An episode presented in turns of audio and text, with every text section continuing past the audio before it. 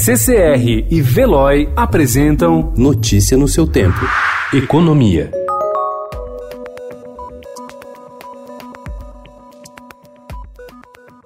O presidente Jair Bolsonaro disse ontem que tem coisa esquisita no reajuste que levou o BNDES a pagar 48 milhões de reais a uma auditoria para abrir a caixa preta do banco em operações com o grupo JIF, sem encontrar nenhuma irregularidade. Tem coisa esquisita aí. Parece, parece que alguém quis asfaltar, parece.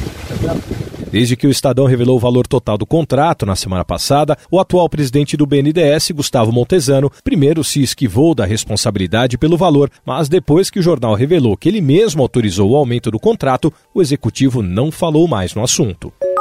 A conclusão da auditoria nas operações do BNDES com a JBS levaria a instituição ao segundo passo nas investigações, a apuração de eventuais indícios de irregularidades nos contratos com a Odebrecht. Esse era o cronograma original, acertado pelo Banco de Fomento no ápice dos escândalos de corrupção e acusações de caixa preta em 2017. O plano, porém, pode ser abortado, segundo apurou o Estadão.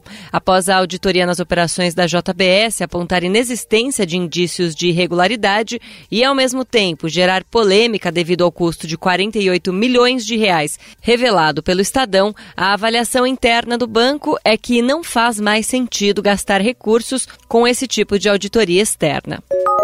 O secretário de Previdência e Trabalho, Rogério Marinho, anunciou ontem a demissão do presidente do Instituto Nacional de Seguridade Social, INSS, Renato Vieira. Segundo o governo, a saída acontece a pedido do próprio Vieira. Ele será substituído pelo atual secretário de Previdência, Leonardo Rolim. Marinho também anunciou uma nova estratégia para tentar reduzir a fila de espera por benefícios do INSS, com a edição de uma medida provisória em até uma semana, para permitir a contratação de servidores aposentados. O secretário manteve o cronograma para zerar a fila de espera dos benefícios do INSS em seis meses, a partir da implementação total da força-tarefa, com recrutamento de militares e servidores civis. Mesmo sem nenhuma notícia alentadora em relação ao coronavírus, uma vez que o número de casos e de mortes segue aumentando, os investidores promoveram uma correção aos exageros da véspera, quando as bolsas ao redor do mundo desabaram e o mercado acionário global teve um dia de alta. No caso da Bolsa Brasileira, se na véspera o tombo foi de praticamente 4 mil pontos, ontem retomou cerca de metade disso, ao subir 1,74% aos 116.478 pontos.